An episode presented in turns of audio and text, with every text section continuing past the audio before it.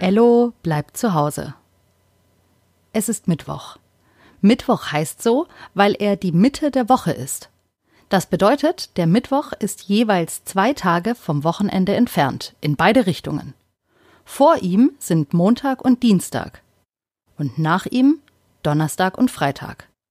Und weil vor und hinter dem Mittwoch gleich viel Zeit ist, ist er eben in der Mitte. Zurzeit ist es wirklich schwierig zu merken, welcher Tag es ist. Dadurch, dass sie nicht montags bis freitags in den Kindergarten gehen, fallen die Wochenenden gar nicht auf, weil sich jeder Tag anfühlt wie ein Wochenende. Wäre alles so wie früher, wäre es eine kurze Woche, hat Mama gesagt, weil Freitag frei ist. Es ist der 1. Mai und das ist ein Feiertag. Es ist der Tag der Arbeit. Und warum man gerade am Tag der Arbeit nicht in die Arbeit gehen muss, findet Ello ziemlich unlogisch, aber auch ziemlich schön, weil Mama und Papa dann mehr Zeit haben. Naja, jedenfalls ist am Freitag nicht nur 1. Mai und Tag der Arbeit und Feiertag, es ist auch Ellos Bestimmertag. Er freut sich schon darauf. Heute wird es auch ziemlich spannend. Sie fahren nämlich zu Oma und Opa. Natürlich dürfen sie sie wieder nur durchs Fenster sehen, aber das ist ja immerhin besser, als sie gar nicht zu sehen. Mama hat für Oma und Opa Masken genäht. Seit dieser Woche muss jeder beim Einkaufen eine Maske tragen. Am besten wäre es aber, wenn Oma und Opa gar nicht rausgehen würden. Dann bräuchten sie auch gar keine Masken. Also geht Mama auf dem Weg zu Oma und Opa einkaufen, damit Oma und Opa nicht so schnell wieder raus müssen, obwohl sie jetzt Masken haben. Ello und Lea bleiben im Auto sitzen. Sie tragen trotzdem ihre Masken, auch wenn sie nur auf dem Parkplatz vor dem Supermarkt im Auto sitzen. Mama hat die Masken selbst genäht. Das machen viele Leute zurzeit. Durch die Fensterscheibe hat er auf dem Supermarktparkplatz einen Mann gesehen, der eine himmelblaue Maske mit bunten Heißluftballons drauf aufhatte. Das sah vielleicht schön aus. Aber irgendwie sind diese Masken ganz schön unbequem. So richtig Spaß macht es nicht, wenn man sie vor dem Gesicht hat. Als Mama zurück ins Auto kommt, verstaut sie die Einkäufe im Kofferraum. Bevor sie sich auf den Fahrersitz setzt, desinfiziert sie sich die Hände. Auch Ello und Lea bekommen einen Spritzer von dem Desinfektionsmittel in die Hände, obwohl sie doch gar nichts angefasst haben. Man muss zurzeit nicht alles verstehen. Oma und Opa winken schon aus dem Fenster, als Mama, Ello und Lea vor ihrem Haus ankommen. Während Ello und Lea mit Oma und Opa durch die Scheibe reden, stellt Mama die Einkäufe vor die Haustür. Auf dem Fußabstreifer stehen jetzt viele von Mamas bunten Stofftüten, die sie immer zum Einkaufen benutzt. Auf einer davon liegen Mamas selbstgenähte Masken.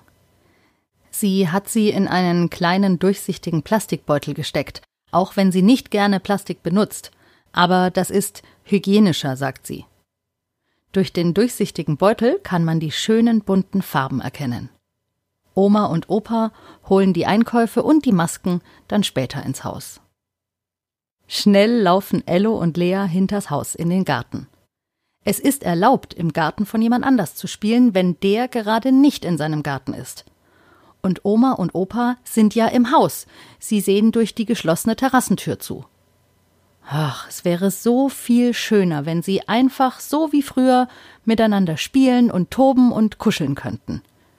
Aber das geht eben gerade nicht, und so schade das auch ist, es ist eben so. Ello und Lea genießen es, im Garten zu spielen. Sie toben sich so richtig aus und laufen herum, werfen Bälle, versuchen auf Bäume zu klettern und Lea macht sogar Purzelbäume im Rasen. Das war ein schöner Tag. Auf dem Nachhauseweg erzählt Mama, dass Oma und Opa eine gute Idee haben.